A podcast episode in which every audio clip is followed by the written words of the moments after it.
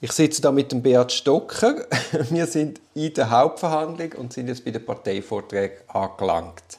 Zuerst hat die Staatsanwaltschaft plädiert. Wie haben Sie das Plädoyer von der Staatsanwaltschaft gefunden? Also ich habe es ungefähr so erlebt, wie ich äh, die Anklage gelesen habe, also wie ich die drei Herren auch kennengelernt habe. Sie haben, sind ihrem Stil treu geblieben, oder? Wie, also auch in den Unterschied zwischen dem Staatsanwalt Gandrian, ähm, Oliver Labhardt und dem Marc Jean Richard, die sind ihrem Stil treu geblieben.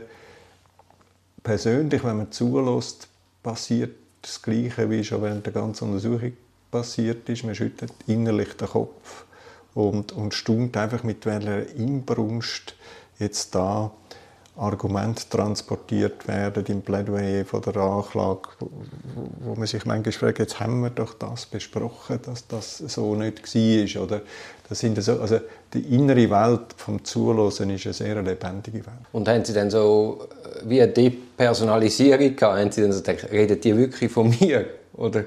Das habe ich in dieser Hauptverhandlung als Phänomen ein paar Mal erlebt. Ja. Dass, man, dass man nicht recht weiss, äh, ob man einen Krimi schaut oder ob man selber wirklich drin sitzt. Und ist etwas in diesen, oder sind mehrere Sachen in diesen Plädoyers überraschend gewesen? Nein, in den Plädoyers so, von der Staatsanwaltschaft hat. ist wie antizipiert, mhm. ja. Aber der rhetorische Stil, also kann ich Ihnen sagen, als Beobachter, ist überraschend gewesen. Es ist rhetorisch sehr gut aufgebaut gewesen.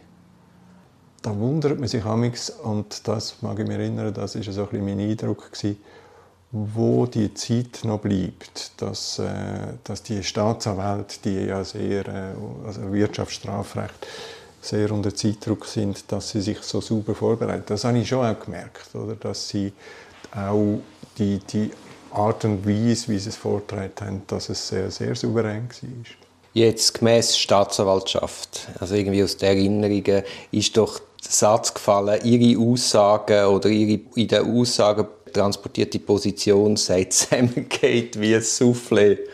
Mögen Sie sich auch erinnern? Mhm. Aber zeigt das nicht exemplarisch, wie gefährlich das ist, dass man spontan Aussagen macht in Einvernahmen?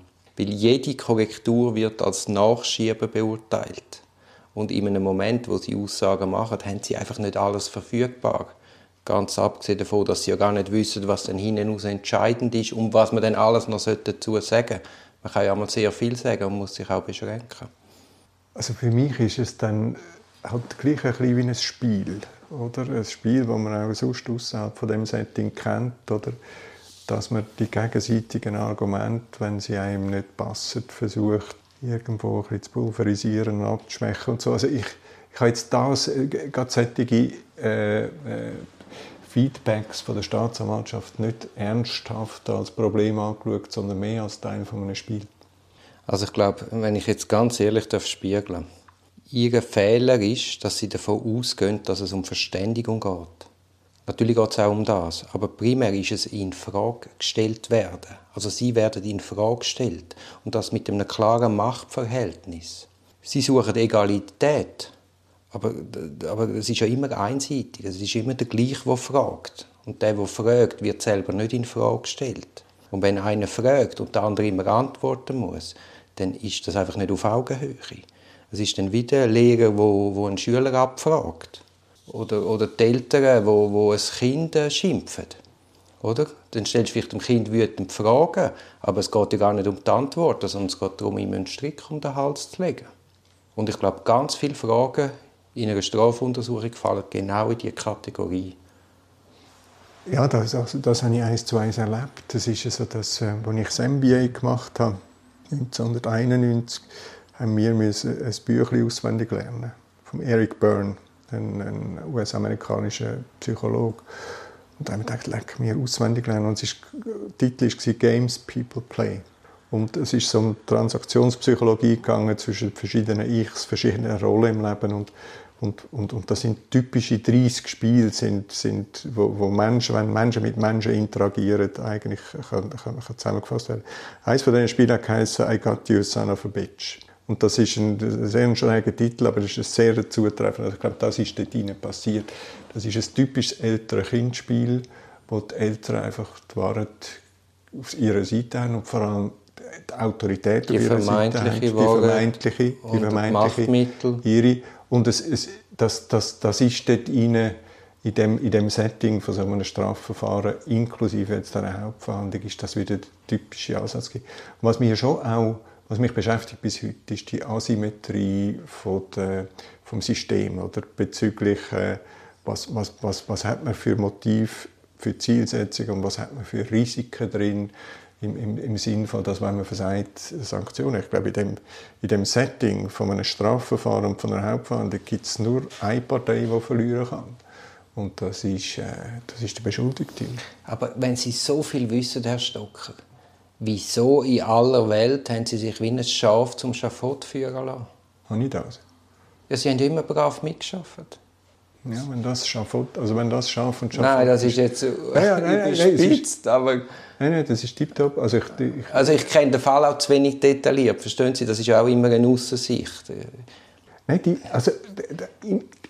Entschuldigung, wenn ich da ein bisschen stackele, aber gegenüber ähm, Risiko, also wo jetzt eigentlich gegenüber einem Urteil vom, vom 11. April ist das Urteil von dem Bezirksgericht, muss ich schon sagen, und jetzt aus unserer Diskussion im Rahmen von dem Podcast, dass ich verschiedene ganz wesentliche Fragen nicht, nicht reflektiert habe. Und, und gegenüber einem Risiko, dass mir gesagt wird, du musst vier Jahre ins Gefängnis stocken, muss ich schon sagen, da habe ich, äh, da habe ich ein, paar, ein paar Schritte zu wenig reflektiert.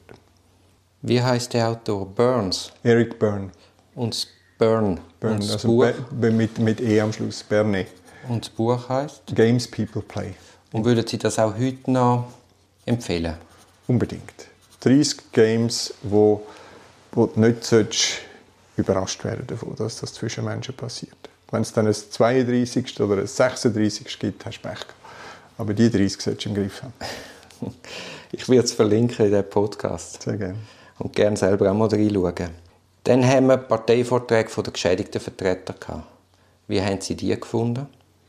Ja, da bin ich nicht objektiv natürlich. Da bin ich, äh also genauso wie mir Theatralik aufgefallen ist von Marc Jean Richard seinem Plädoyer als Staatsanwalt, ist mir aufgefallen, wenn die, die, die Zeiten von, von Baumgartner Mechler, der Privatklägerin Aduno, mit, mit welcher Nonchalance man da versucht, ähm, eine, Geschichte, eine Geschichte zu erzählen, also mit welcher Schnoddrigkeit fast ist es mir aufgefallen, oder? dass man, dass man, dass man äh, vor allem wenn Zwischensätze kommen, die nochmal auf persönliche Befragung von der, von der, von der Beschuldigten eingeht oder so, also dass man einfach das, das Ziel quasi die anderen kaputt zu machen, über alles setzt. Oder? Und das ja, aber ist das ist ja die Aufgabe von denen. Ja, schon, aber ich meine, ich habe den Mark Engler zum Beispiel, der, der, der, der, der Hauptanwalt von, für, für äh, Privatkläger in Aduna, doch als, als, als sehr spannender Mensch erlebt in, in der Pause von diesen Einvernahmen. Und wenn ich ihn da vorne sehe, wie er einfach in dieser Rolle jetzt das versuchen. Ich, ich kenne das glaube nicht, dass man, dass man so eine Rolle so authentisch kann spielen kann, dass gehauen oder gestochen, auch wenn man, auch wenn man zwischendrin schon ganz anders darüber denkt und geredet hat. Ich verstehe das nicht. Oder? Mir ist einfach also für mich tönt das jetzt nach einem grossen Lob ja, dann ist es, dann ist es äh, ein Lob als, ja, ich weiß, was Sie meinen. also, oder? Also, wenn das Ihre Empfindung ist, dann hat er seine Rolle perfekt Ja, aber also, habe ich, das, habe ich das in meinem Leben schon mal erlebt, dass irgendjemand mir gegenüber oder ich jemandem gegenüber die Rolle so ernst genommen habe, wenn es dann eine Rolle ist, und das ist ja sehr oft oder meistens, dass ich... Ähm, wie eine Maschine da, da geschossen habe. Oder? Das, das ist, ja, also bei den Plädoyers von den Privatklägervertretern bin ich ziemlich oft auf dem Stuhl herumgerutscht. Um, vielleicht auch noch meinen Eindruck zu sagen, ich finde gerade der Mark Engler hat es auch sehr gut gemacht und er hat eben sehr gut Versatzstücke aus ihren Einvernahmen in um Ohren geschlagen. Auch nochmal, oder? Und halt einfach auf die entscheidenden Stellen aus seinen Augen entscheidenden Stellen halt das rauspickt. Und was da Duno halt auch sehr gut gemacht hat, dass der ganz langweilige Kabis zu den Zivilforderungen, was ja hochkomplex ist, das haben sie vorher eingereicht. Das hat das Gericht in aller Ruhe können vorgängig studieren, das Komplizierte, wo man fast nicht vortragen kann, weil es dann kein Mensch versteht. Und an der Hauptverhandlung auf den Punkt zu der Frage zu der Schuld.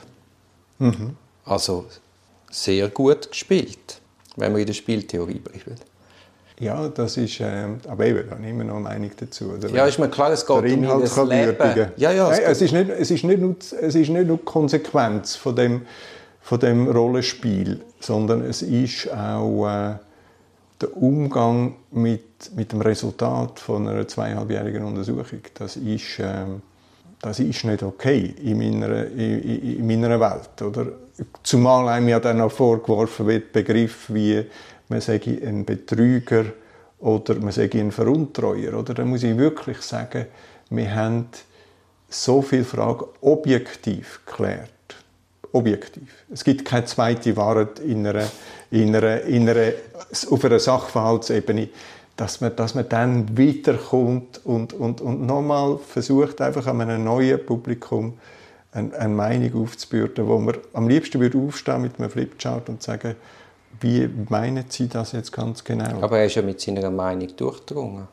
Das ist, das ist so zu sagen, ja. Aber was ich mir in dem Zeitpunkt, wo ich mir das Plädoyer angelost habe, nie vorstellen mhm. Oder? Aber also dazu mal noch nicht. Mhm. Ich kann dazu eigentlich nur sagen, du bist als Vertreter der Privatkläger bist du nicht zu einer Objektivität verpflichtet. Den Job als Privatklägervertreter kann man gar nicht mehr besser machen da haben sie ein Stück weit halt auch Pech gehabt, dass, dass sie so Hochkaliber auf der Gegenseite hatten. Aber ich vergleiche es zum Beispiel in meinem, in meinem Berufsleben. Oder? Typischerweise ist, ist äh, ich sehe so eine Verkaufstransaktion. Oder? Und jetzt versuche ich eine Firma zu verkaufen und auf der anderen Seite ist genau die gleiche Skepsis, dass man sagt, ja stimmt denn das alles, was, was über sie hier und jetzt und über die Zukunft erzählt wird. Aber das hat doch Grenzen irgendwo in meinem Verständnis. Ich erzähle doch nicht etwas von der. Ich kann über die Zukunft ein rosiges Bild malen, aber ich tue doch auf der faktischen Seite nicht etwas über die Firma erzählen, wo, wo nicht so ist. Und das heißt also, der Job auch, der hat doch eine Limite und mindestens ein, ein, ein, ein, ein edles Schweigen darf Nein, doch erwarten. Aber, aber Kunst von einer guten Rechtsvertretung ist ja aus diesen Versatzstücken namens Beweismittel seine Position können zu vertreten. Und offensichtlich hat er das bestmöglich gemacht und sich eben nicht zu den Beweismitteln in Widerspruch gesetzt. Ja, das sehe ich. Also ich sehe die technische Seite von dem und ich sehe als Resultat, dass es äh, gut gemacht war und, und, sehr stringent. Das ist mir sogar als, als Zuhörer mit der Meinung aufgefallen. Ähm, ich bin jetzt mehr so ein bisschen in, in Wallig mit, ähm, mit dem Job als solchen oder der, das Söldnerbild oder da, da, da, bin ich ein aber, aber, aber wissen Sie, auch, auch als Söldner, Sie, Sie können nicht einfach alles und jedes vertreten, sondern die Leitlinien sind ja immer die Fakten. Aber mit denen können Sie souveräner oder weniger souverän umgehen. Sie können es einbetten, Sie können es lesen, Sie können die Nase haben, wo die Pferde durchgehen. Und auch dort fängt ja die Arbeit ganz früh eine Strafuntersuchung an. Ja, also ich, ich, ich lerne jetzt in dem Moment, wo wir da zusammen reflektieren und zurückschauen, lerne ich äh, einiges, wo ich in dem Moment, oder, wenn wir jetzt zurückgehen in die Hauptverhandlung, ich höre zu, wie die Privatkläger plädieren, nicht so bewusst war. Oder? Also ich habe es nicht, ich habe es nicht so eingeordnet, wie sie es jetzt mit mir machen. Aber ich, ich verstehe natürlich auch völlig, wie das für einen persönlich ist, wenn man dort drin sitzt. Das sind ja alles Versionen. Das hat ja niemand eine objektive Wahrheit. Und wenn man dann das über sich hört, dann denkt man schon, oder? Also es ist sowieso nur ein ganz kleiner Ausschnitt von ihnen. Ich kann sie überhaupt nicht erfassen und natürlich dann auch zugespitzt. Absolut. Und, und also man wird, eben, wie ich vorhin gesagt habe, man bewegt sich auf dem Sitz offenbar. Das heißt, Muskulatur, der Körper signalisiert einem, dass irgendetwas passieren muss. Man kann nicht einfach dort sitzen. Oder? Also man hat so wie einen, entweder einen Angriff oder einen Fluchtmechanismus in sich hinein. Und, und, und selbst in meinem Körper, der nicht mehr so zweig ist, habe ich das also deutlich gemerkt. Haben Sie denn jetzt eine Wut auf den Vertreter? Ah, ich, was mir aufgefallen ist, und zwar ohne, ohne darüber nachzudenken, ich habe die nicht mehr gegrüßt.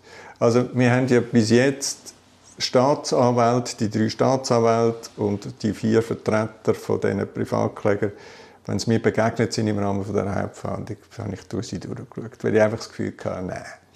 Und das ist in den zweieinhalb Jahren Untersuchung ist das ganz anders gewesen. Da hat man sich immer höflich begrüßt, man hat sich höflich mhm. verabschiedet, man hat miteinander auch Gespräche gehabt, neben der Einvernahme.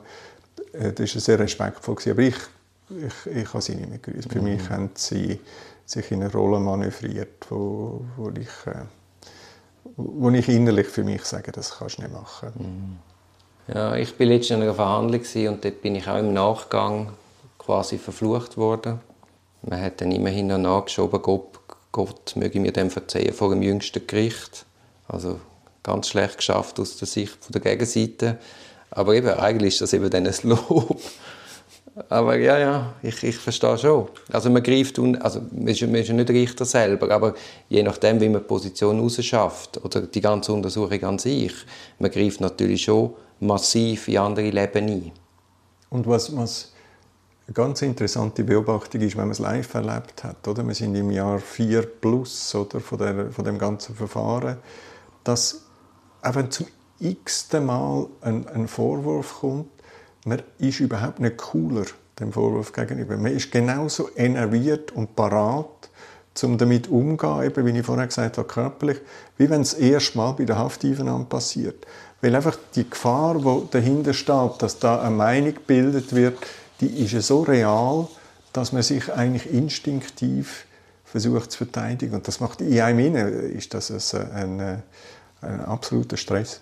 Ja, völlig klar. Und darum habe ich auch die, die Geschichte gebracht von Paul Pari mit, mit seinem unglaublich gut gelaunten Beschuldigten in Westafrika, wo sich einfach sagt, es ist wie Trägerszeit, ich kann es nicht beeinflussen.